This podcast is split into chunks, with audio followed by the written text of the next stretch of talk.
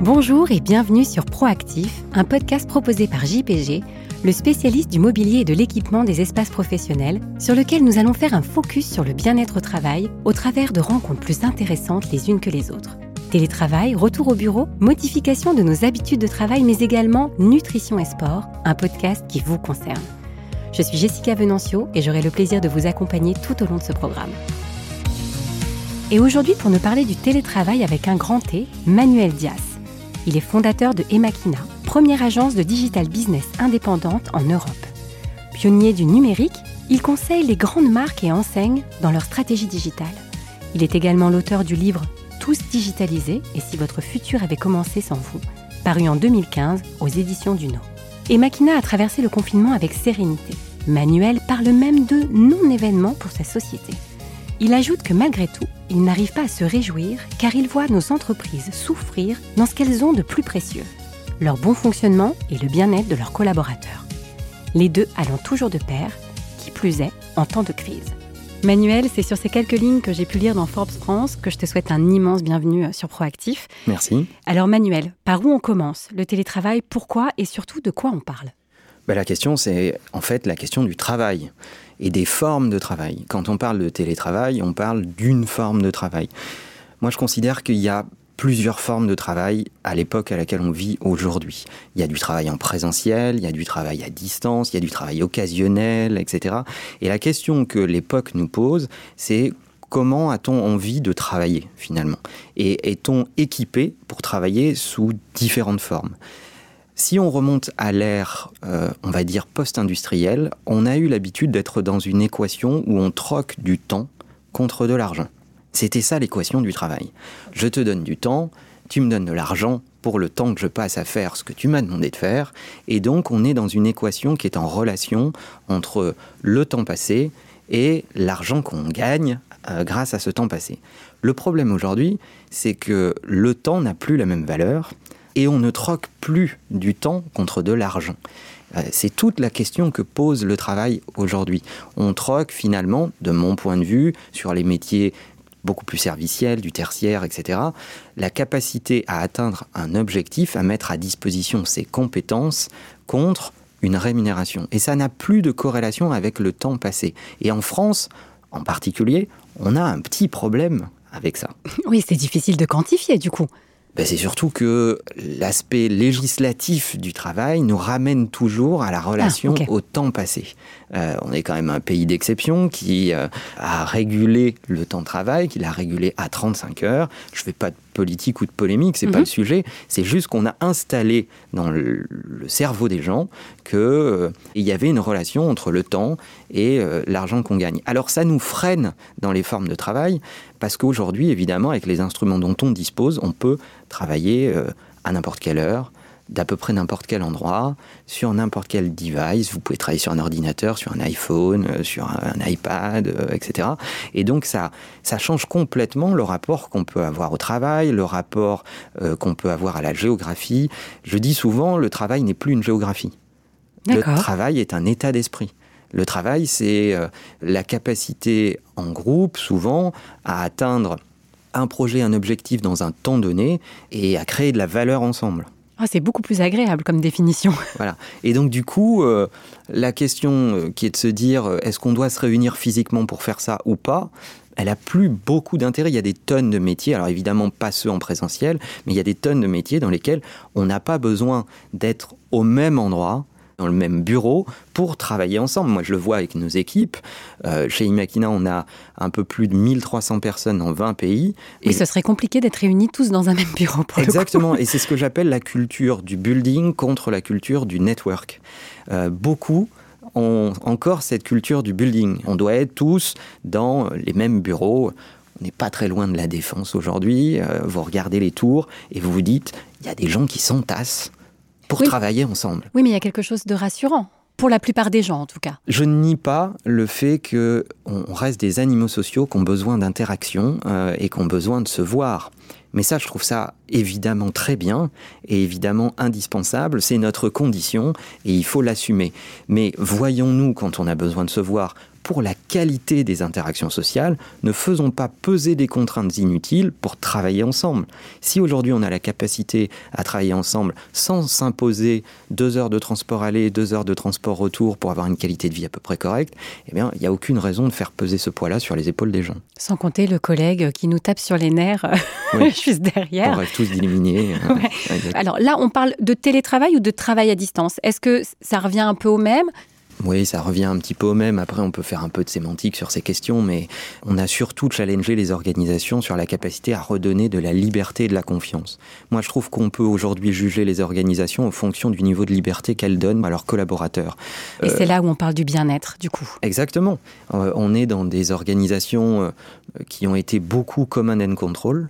C'est la culture du petit chef, c'est-à-dire que il y a une stratégie, ensuite il y a des managers. Ces managers contrôlent que cette stratégie est bien bien appliquée. Et puis pour la contrôler, il faut qu'ils aient les gens sous les yeux, évidemment, pour vérifier qu'ils sont bien là. On vérifie pas du tout la qualité de ce qu'ils font, on vérifie le présentiel en ils fait? savent faire. D'accord. Voilà. Et ça, c'est terrible. Moi, je trouve ça terrifiant et je trouve que euh, c'est un facteur de choix ou de discrimination euh, dans euh, ce qu'on peut penser d'une organisation ou d'une entreprise. Le niveau de liberté et de confiance qu'on donne aux collaborateurs. Moi, je préfère les organisations qui jugent les collaborateurs sur les résultats qu'ils obtiennent et qu'ils apportent pour le groupe et pour l'entreprise, plutôt que sur la façon de le faire. Alors là, on parle de confiance. Si tu parles d'objectif, c'est vrai qu'avoir euh, recevoir en tout cas la confiance de son supérieur, ça crée un bien-être. On se sent autonome, on se sent euh, du coup investi d'une mission. Est-ce que c'est ça aussi qu'il faut border dans le travail à distance? Dans le travail à distance, il y a plusieurs facteurs euh, indispensables. On va partir des plus pratico-pratiques et pour aller vers des choses un peu plus fondamentales ou en tout cas plus managériales. Sur les choses pratico-pratiques, il faut que les entreprises soient prêtes sur un plan logistique. Quand on regarde ces dix dernières années, la visioconférence existe depuis longtemps, les outils pour travailler à distance existent depuis longtemps et malheureusement, le premier agent de transformation des entreprises, ça n'a pas été le Chief Digital Officer ou le directeur général ou la direction des ressources humaines, ça a été le Covid. Ah, c'est vrai. Celui qui a transformé le plus et qui a amené à, faire en sorte que les technologies soient véritablement utilisées, ça a été cette crise sanitaire qui nous a entourés et qui a obligé finalement, sous la contrainte, les organisations à adopter des outils. Ça a été un problème. Il y avait les organisations qui étaient déjà équipées et qui avaient accompagné ce changement et qui l'avaient intégré dans leur façon de travailler, et il y a celles qui l'ont subi. Et on a combien de collaborateurs On a entendu dire ces derniers temps, on n'est pas du tout prêt, on a des groupes WhatsApp à l'arrache. D'ailleurs, la confidentialité des informations qu'on échange est pas garantie. Ah bah enfin, c'est euh, l'anarchie totale sur le plan organisationnel et des outils. Donc ça, c'est le premier aspect. Le deuxième aspect, ça a été euh, la, la culture managériale.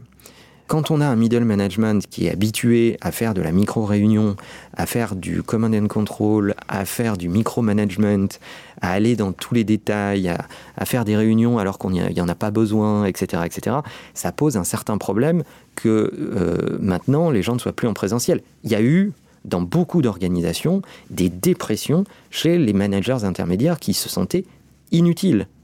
Les ah, collaborateurs de terrain avaient toujours du travail à faire. La direction de l'entreprise faisait face à la tempête et avait des choses à faire elle aussi. Et au milieu, le no man's land du, middle management qui se dit mais je sers à quoi? Je ne vois plus euh, mes, collaborateurs, ouais. Euh, je ne peux plus interagir avec elles, je peux plus vraiment contrôler s'ils sont en train de faire ce que je leur demande ou pas. Bref, ils se sont sentis inutiles. Je discutais il n'y a pas longtemps avec un, psychologue du travail qui me disait la quantité de middle managers que j'ai reçus euh, en cette période a été absolument astronomique et j'ai entendu des histoires d'horreur. Et je pense que, bah oui, les organisations étaient pas du tout prêtes parce que justement, elles n'étaient pas calées plutôt sur la confiance que sur le contrôle, etc. etc. Donc il y a l'ensemble de ces enjeux-là. Comment on recrée du lien aussi, malgré le fait qu'on ne soit pas ensemble Comment on crée des Comment moments Comment on crée du lien tout court, j'ai envie de dire? Parce qu'aujourd'hui, dans des bureaux, c'est vrai que, alors moi, je suis, à mon compte, mais j'entends beaucoup de gens qui travaillent dans les bureaux. Et le côté, en fait, équipe, ensemble, dont tu parles depuis tout à l'heure, il existe déjà plus quoi dans ces entreprises, ou très peu, j'ai envie de dire. Oui, c'est ça. Ou alors, euh, des fois, il est un peu faux, il sonne mm. faux, et euh, auquel cas, il nous manque pas trop. Mais euh, je suis pas en train de prôner le tout à distance. Hein. Non, non, bien je, sûr. je suis en train de dire que aujourd'hui, l'entreprise ne devrait pas considérer les frontières de sa capacité à agir ou les frontières de son entreprise en fonction d'une géographie. On peut aujourd'hui avoir des collaborateurs dans toutes les géographies si on est à peu près bien équipé. On n'est pas obligé de demander à quelqu'un de déménager, changer de, de pays ou de morceau de France pour rejoindre une entreprise. Ça n'est plus obligatoire dans un certain nombre de métiers. Quand tu dis pas équipé, ça veut dire que aujourd'hui, être bien équipé, c'est pas juste le bon fauteuil et la connexion Wi-Fi? Non, c'est pas que ça, évidemment. Il faut apprendre euh, à ses collaborateurs comment euh, bien travailler à la maison, comment installer des routines positives. Des euh, routines positives Oui, bien sûr, parce qu'il y a aussi un côté pervers dans cette affaire. C'est-à-dire que lorsqu'on travaille chez soi, on a l'impression qu'on ne s'arrête pas. Alors on gagne effectivement en liberté, mais on a aussi l'impression de n'avoir fait que travailler du matin au soir, peut-être de l'avoir ponctué avec quelques pauses. Et ça peut créer ce sentiment de, machine à laver où euh, finalement on fait plus la frontière entre sa vie privée et, sa vie au travail. Donc euh, oui, il y, a des, astuces euh, sur définir des zones géographiques ou définir un lieu dans lequel on va un peu travailler, ne pas se laisser aller. Moi, ça m'a fait marrer, mais je dis aux gens, mais les gens ont perdu l'habitude de, de, s'habiller sur le bas du corps, en fait. Donc, on a vu des gens en chemise euh, qui avait le malheur de se lever pendant une vidéo. Et là, on se dit, ah, on découvre le, laisser-aller du travail à distance. Donc, euh, au déconfinement, je leur ai dit, n'oubliez pas de vous habiller en bas quand même.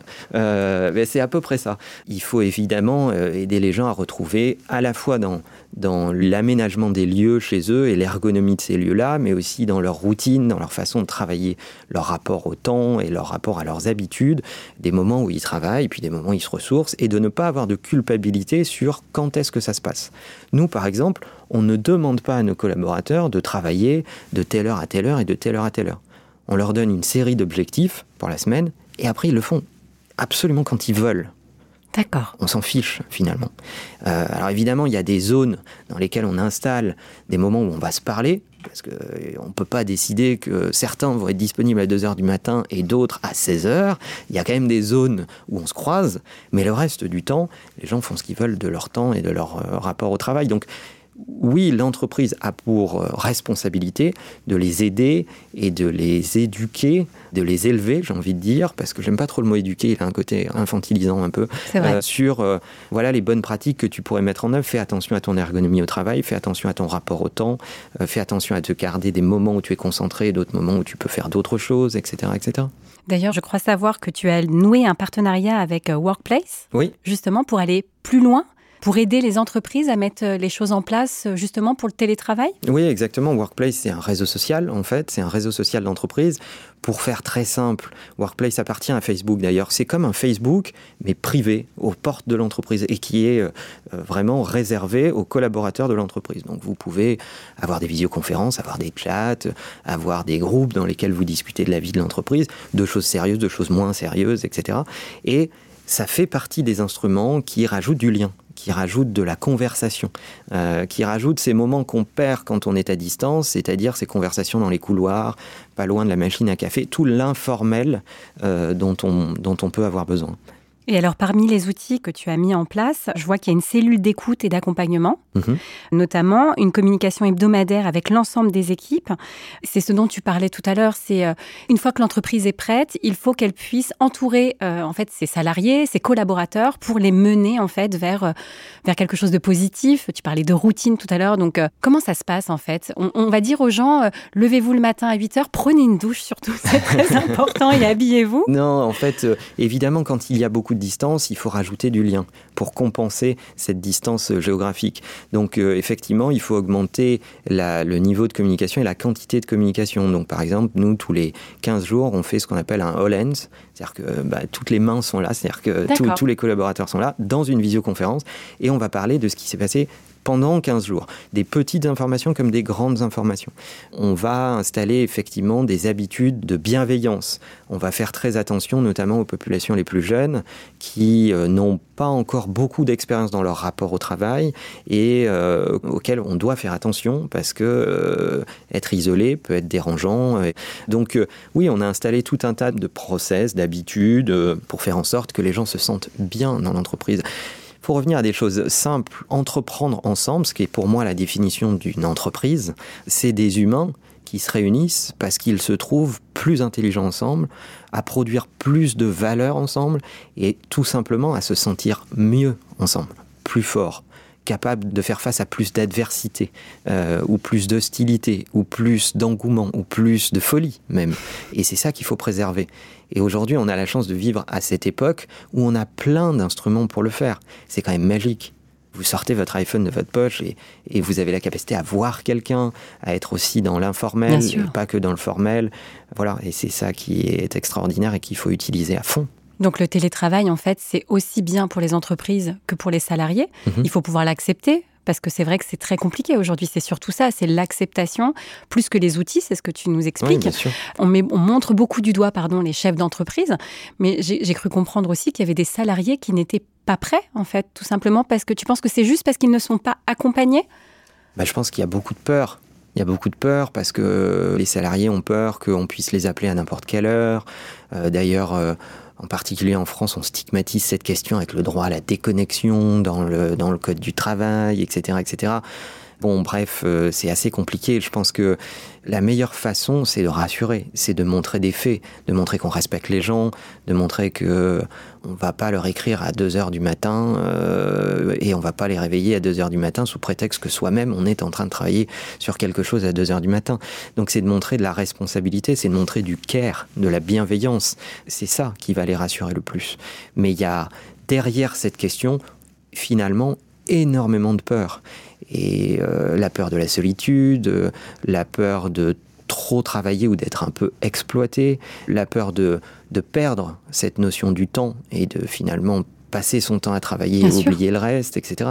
Donc en fait, je pense qu'il faut, euh, comme dans beaucoup de cas, arriver à dépasser ses peurs pour aller chercher ce qu'il y a derrière cette peur-là, c'est-à-dire le désir de faire des choses ensemble, le désir de se dépasser, etc., et de créer les conditions pour rassurer. Lorsqu'on apaise une peur et qu'on crée ces conditions-là pour démontrer par les faits que euh, finalement ce qu'il y avait derrière cette peur n'est pas si terrible que ça et c'est même plutôt agréable et joyeux parce qu'il n'y a que de la bienveillance dans les protagonistes qui se réunissent, eh bien, il se crée ces instants magiques entre les humains où ils commencent à faire des choses extraordinaires. Et je redis aux collaborateurs dans les entreprises que s'ils ne sont pas rassurés par leur entreprise, si euh, ils se rendent compte qu'ils ne sont pas bien traités, eh bien qu'ils utilisent la liberté première qu'est la leur, qu'ils se cassent. ah oui, c'est radical. Mais qu'ils se cassent. La meilleure façon de sanctionner un entrepreneur, c'est de quitter son entreprise parce que euh, ce qu'il propose en termes d'écosystème est juste tout pourri où on ne se reconnaît pas dans les valeurs. Aujourd'hui, la meilleure façon de faire ça, c'est d'utiliser sa liberté fondamentale, c'est de dire, moi, les conditions que tu proposes ne me conviennent pas et je vais aller dans un autre écosystème pour mettre à profit mes compétences, ce que je sais et ce que je suis. C'est très intéressant. Non, mais je, je, bois tes paroles depuis tout à l'heure. Et c'est vrai que ça ouvre énormément d'opportunités. On se dit que, encore une fois, on va revenir au bien-être, mais on a envie d'être bien, euh, on a envie d'être bienveillant, on a envie de travailler euh, sous bienveillance. Je pense qu'il faut du temps aussi, et tu le disais, pour les entreprises. Il y a des entreprises qui sont là depuis énormément d'années et qui ne comprennent pas ce mode de fonctionnement, qui ne comprennent pas qu'on puisse télétravailler. Donc c'est un vrai euh, message à faire passer à double sens. Oui, il, faut parler à la direction des entreprises, il faut parler au middle management et il faut parler aux collaborateurs. Il faut recréer des équipes. Moi, je déteste les entrepreneurs qui disent on est une famille. Mais quelle horreur, une famille, j'en ai déjà une. Laisse-moi tranquille avec ma famille. Si déjà on peut être une équipe, ça sera déjà énorme. Le projet est déjà très ambitieux. Donc, euh, il faut que chacun joue à son poste. Il faut que le top management comprenne qu'on n'est plus au XXe siècle.